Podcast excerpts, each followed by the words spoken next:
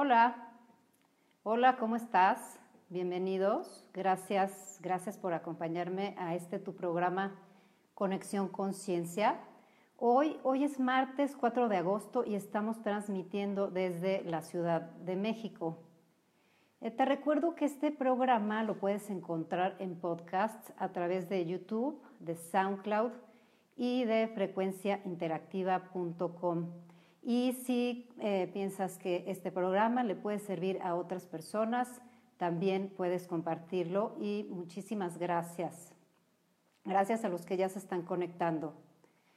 Eh, bueno, como siempre, la finalidad de este programa es que tengas información para conocer y reconocer en ti y en tu vida aspectos que te pueden ayudar a tu crecimiento. Hoy, hoy te preparé un programa con el tema de la violencia para estar justamente informados y tener muy claras las diferentes formas de violencia que hay, ya que no siempre es fácil identificarla porque muchas veces la tenemos muy normalizada.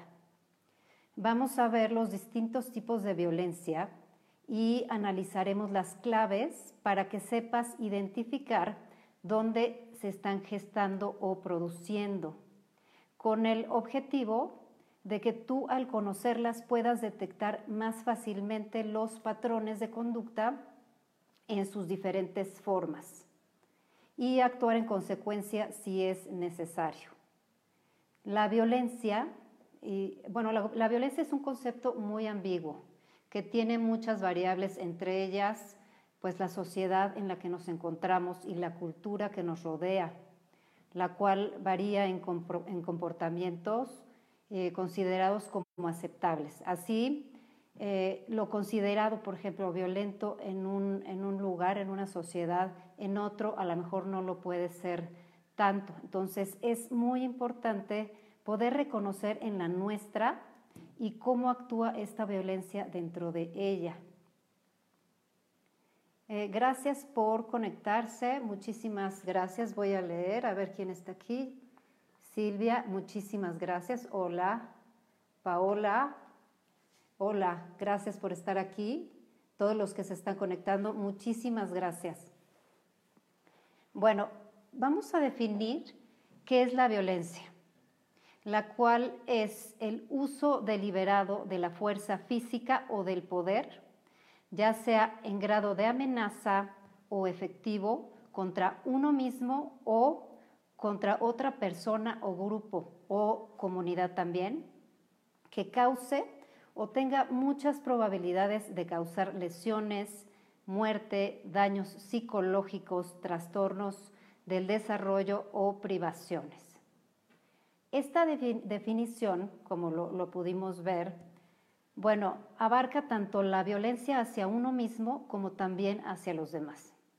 Incluye actos físicos y también incluye amenazas, eh, intimidaciones y daño psicológico. Tanto la violencia física como la de poder perjudica. La violencia de poder es algo un poquito más abstracto, o menos concreto, pero de cualquier forma es un acto deliberado o intencionado para causar daño. La omisión deliberada, por ejemplo, eh, que es dejar de hacer algo a sabiendas de que eh, podemos hacerle daño a otra persona, también es un tipo de violencia. Las intenciones de dañar son un factor muy importante para que se pueda, se pueda hablar de los tipos de violencia. Eh, lo que trato de resaltar con esto es la intención o la finalidad que hay detrás de la violencia, como también eh, lo es la existencia de estrategias y una serie de acciones con el propósito de perjudicar. Eh, y bueno, eso obviamente daña la integridad física ah, o psicológica de alguien o de las personas. El concepto de violencia es muy amplio y por este motivo es muy importante conocer los tipos de violencia y cómo identificarlos. Entonces, no existe un criterio único para clasificarlo, pero nosotros vamos a usar dos para irlos eh, reconociendo. El primero, el primero es según quién inflige la agresión, es decir, las personas que ejercen la, la agresión. Y la segunda es la naturaleza del acto. Según la naturaleza del acto, vamos a ir viendo los tipos de violencia. Los tipos de violencia, según quién la inflige, son tres. Uno es la autoinfligida.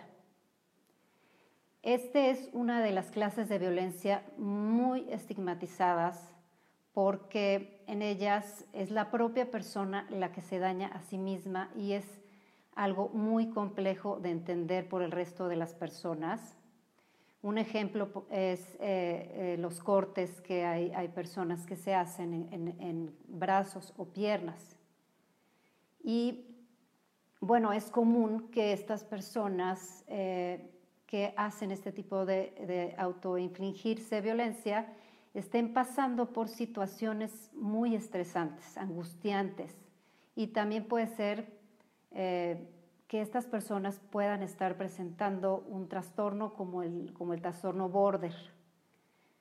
Y eh, bueno, también pueden estar eh, pasando ambas situaciones, que tengan tanto el trastorno border como también estar pasando por situaciones muy, muy estresantes o muy angustiantes. Entonces, cuando hablamos de violencia autoinfligida, debemos tener en cuenta que detrás de ella pueden existir muchos factores. Por ejemplo, eh, tal vez es la consecuencia de que esa misma persona está recibiendo violencia a su vez y su manera de, eh, vivir esta, eh, esta situación o de sacar este tipo de emociones es a través de la violencia autoinfligida.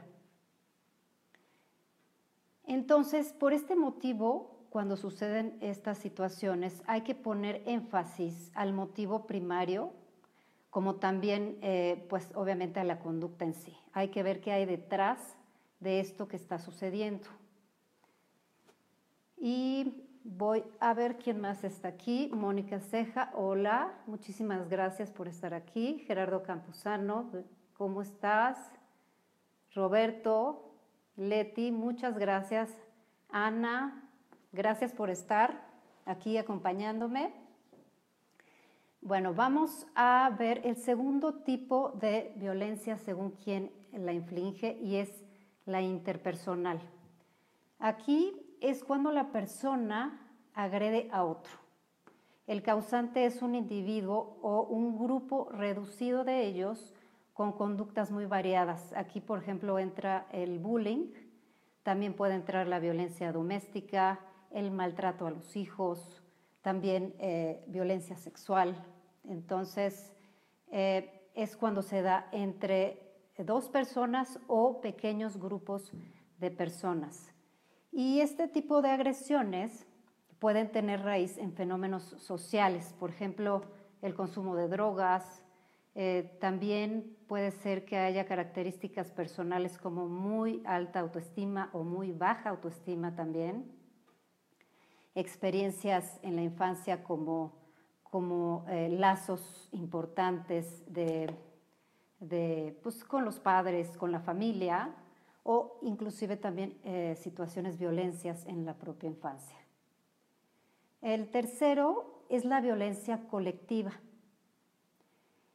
y se da de un grupo o comunidad contra otro colectivo. Por lo general, las motivaciones de este tipo de violencia son con fines eh, para conseguir objetivos políticos, sociales, económicos y y bueno, este tipo de violencia también puede ser muy perjudicial porque tiene efectos negativos en muchas áreas de la vida, como, como involucra también a mucha gente, entonces es muy probable que vaya aumentando y puede ir causando pues muchas cuestiones en las personas que lo están viviendo, mucha ansiedad, también consumo de, drogas, de sustancias y todavía mucho más violencia. Y las situaciones que favorecen para este tipo de violencia, pues son los fenómenos políticos, sociales, las desigualdades, eh, económicas, la presencia a lo mejor de discriminación hacia minorías, eh, también ausencia de, procesos democráticos de igualdad o control, por ejemplo, de recursos naturales eh, por solo un grupo muy pequeño. Entonces, esto, como vemos, es mucho más, mucho más social. Ok, vamos a ver quién más está aquí. Ok. El cutting puede suscitarse por problemas de depresión. Se presenta muchas veces en la etapa de la pubertad. Exactamente, sí. Hay eh, ah, muchas, muchos factores. Es multifactorial la persona que se puede estar eh, eh, autoinfligiendo violencia. Y por eso es muy delicado y hay que ver todos los factores que están implicados, porque puede ser desde la parte familiar, la historia de vida, puede ser también a raíz de, la parte social, sociocultural, de dónde está la persona eh, eh, moviéndose, eh, genética, muchas veces también la genética puede entrar en esta parte. Entonces, es muy importante siempre tratar de ver todos los factores por los cuales se desencadena ese tipo de, de comportamientos. Eh, bueno, dentro de este grupo de los eh, conflictos entre grupos, eh, podemos encontrar, por ejemplo, el, crimen organizado, también crímenes hacia personas, derechos humanos y todo este, este tipo de, de cuestiones que son grupos contra grupos y que se puede hacer muy grande y puede tener muchas, muchas consecuencias a, un grupo eh, grande, ¿no? Y ahora te voy a explicar los tipos de violencia según la naturaleza y el contenido de la acción para que los vayas identificando. Recuerda que unas son más visibles y directas, siendo probable pues que las reconozcas mucho más fácilmente y tengas eh, la posibilidad de hacer algo para evitarlo, y otras que son mucho menos evidentes, pero que van dejando silenciosamente huellas y eh, hay que poner como mucha atención en, estas. Una de ellas es la violencia física y eh, bueno, este tipo de violencia es muy, muy visual y muy fácil de identificar. Em, en esta alguien hace algo para dañar al cuerpo de otra persona, produciendo dolor y sufrimiento. Y bueno, este tipo de violencia pues sí deja marcas que el personal médico calificado pues puede, puede identificar fácilmente. La violencia emocional eh, y la violencia verbal.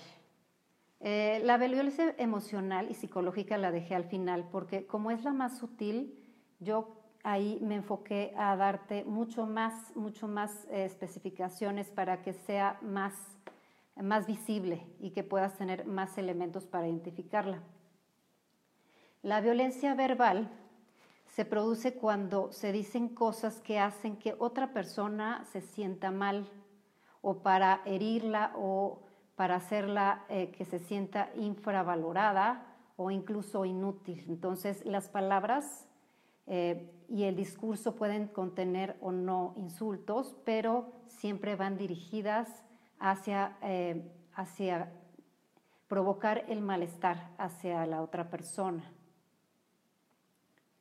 La violencia sexual, bueno, esta es cualquier actividad sexual, como por ejemplo insinuaciones, tocamientos entre dos personas y que no tenga consentimiento de una de ellas. En la violencia sexual se dan eh, comportamientos y tipos de contacto físico que denigran a la persona. Y bueno, también se pueden manifestar a través de violaciones. Eh, cuando se da esto, pues también se da de la mano de la violencia física y muchas veces el, componente sexual en las violaciones solo es una parte de la totalidad de la violencia psicológica que una persona quiere ejercer sobre la otra. Eh, otro tipo de violencia es la económica. Se trata de un tipo de violencia eh, en la que se daña la capacidad de una o varias personas para utilizar el dinero al que ellos mismos o ganan o tienen el derecho. Otra forma de violencia económica es la restricción del dinero con chantajes y manipulaciones para beneficios personales, como también puede ser que, eh, pues que se utilicen o se hagan robos, ¿no? o que traten de convencer o manipular a personas para realizar inversiones que pueden ser una estafa. La negligencia. La negligencia es un tipo de violencia que se da por omisión, cuando no son atendidas las necesidades físicas y la seguridad eh, básica de las personas dependientes, como son los niños, como son los ancianos y los enfermos, y al no realizar las acciones se pone en riesgo eh, al bienestar de la persona. Esto, por ejemplo, se puede dar mucho eh, en abandono de, menores de edad. Eh, Mónica, gracias. Angélica González, gracias por estar aquí. Juan Carlos Sánchez, muchísimas gracias. Buki, qué gusto que estés aquí. Miriam, gracias a todos. Mónica nos comenta, los pubertos o adolescentes, si se sienten aislados, recurren al cutting, se eh, infringen castigo y con eso se desahogan en su, un momentito, en tu frustración, después viene la culpa cuando ya pasó la crisis. Sí, esto, este, el cutting se da mucho en adolescentes, están en una etapa muy vulnerable y eh, pues hay que, hay que estar como muy atentos porque eh, pues suceden muchas cosas en esta etapa. Eh, muchas cuestiones emocionales, muchas cuestiones también de familia, en, en, la cuestión social, en la parte fisiológica y neurológica. Entonces hay que estar muy pendientes también de la vida de nuestros adolescentes. Gracias, Mónica. También existe otro tipo de violencia que eh, le podemos llamar eh, la corrupción y explotación laboral. Estos son utilizados para obtener beneficios económicos a través de la explotación sexual o a través de robo y bueno, esto se puede dar mucho con menores de edad.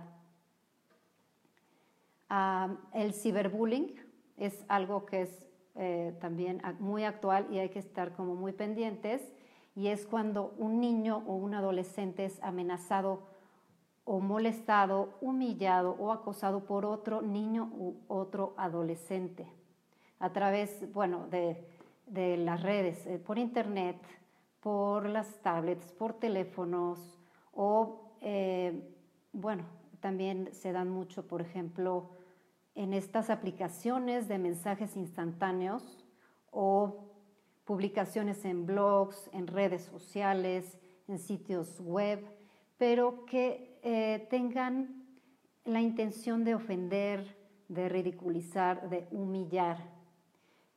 Y aquí es importante distinguir el ciberbullying, pues es entre adolescentes y entre niños eh, porque también está el ciberacoso. El ciberacoso ahí es donde entra un adulto a acosar a un menor de edad. Eh, obviamente es otro tipo de violencia y pues eh, hay que estar también muy, muy al pendiente.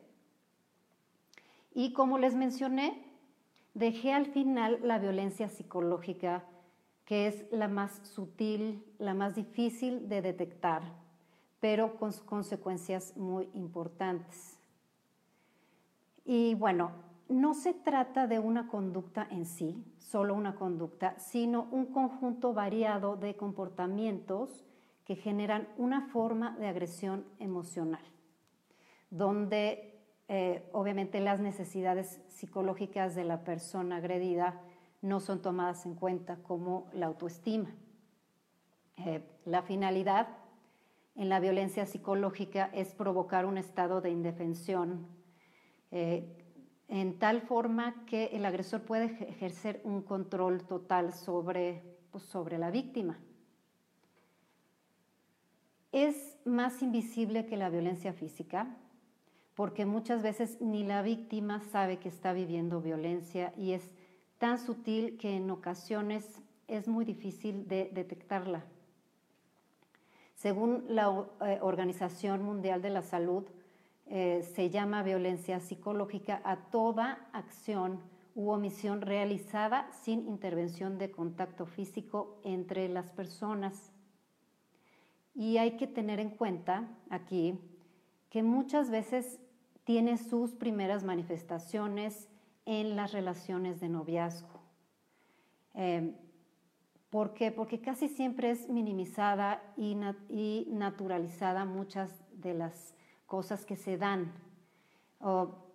esto quiere decir que las víctimas de violencia psicológica confunden, por ejemplo, el amor con agresiones, eh, los celos excesivos o los juegos agresivos, o tener, que tengan mucho control ¿no? entre su pareja, ¿no? Eh, y, sienten que esto es, esto es normal, que, les chequen mensajes todo el día, o inclusive ya va avanzando tanto que, que ya no pueden ni siquiera ver a su familia. Por lo mismo, hay que empezar a cuestionarnos la naturaleza de los celos, que en nuestro país me parece que es una cuestión cultural que hay que ponerle eh, pues mucho, mucho énfasis. Y eh, porque culturalmente estamos acostumbrados, por ejemplo, que los celos significan amor. Entonces, si me cela es porque me ama y si no me cela, pues, pues no. Entonces hay que tener ahí mucho, mucho ojo. Y bueno, existe en ese sentido tanta desinformación que a lo mejor alguien puede estar ejerciendo esa violencia sin saberlo porque como dijimos, la misma sociedad normaliza, normaliza algunas actitudes violentas que como no se manifiestan con golpes, no son tan evidentes, pues pueden ir pasando desapercibidas, pero siempre la violencia va a ir escalando. Ah, hay muchas consecuencias, por ejemplo, que la víctima no logra identificar qué le pasa, pero se siente mal las personas que viven, por ejemplo, violencia psicológica, desarrollan eh, padecimientos psicológicos y, físicos que son muchas veces muy difíciles de identificar y de superar. Y bueno, no, como dijimos, no es necesario que haya insultos para que exista esa violencia psicológica. Bueno, alguna de ellas, por ejemplo, son la indiferencia, el silencio, el aislamiento, eh, lo que en ocasiones parecen bromas, pero van ahí disfrazados como muchos ataques emocionales y psicológicos, como las burlas, la burla a la, a la imagen, a la propia imagen de la otra persona, la desaprobación o el chantaje. Entonces, si sientes un miedo constante, si te está causando depresión, baja autoestima, si existe, eh, si ves que existe un continuo control y vigilancia de las cosas que hace, si se utiliza el silencio, si hay aislamiento, si te sientes culpable con miedo o si hay infidelidades, pues muy probablemente eh, puedas estar viviendo una violencia psicológica. Y bueno, las consecuencias, como lo platicamos, pues pueden ser muchas, este, emocionales, físicas, y bueno, van acompañadas de muchas otras cuestiones que luego muchas veces son difíciles de identificar.